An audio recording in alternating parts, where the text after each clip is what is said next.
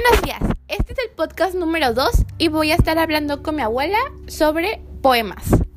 Primera pregunta, ¿cuál es tu poema favorito? Mario Benedict. La página blanca primero se muere por ti, después se mueren, se muere morir contigo.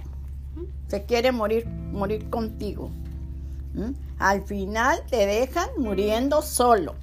Muy bien. Segunda pregunta, ¿has tenido algún problema al escribir un poema? No. Ok.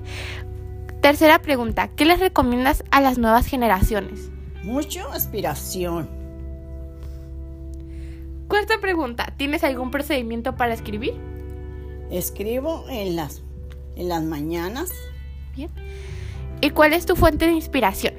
Las, las flores y mi familia.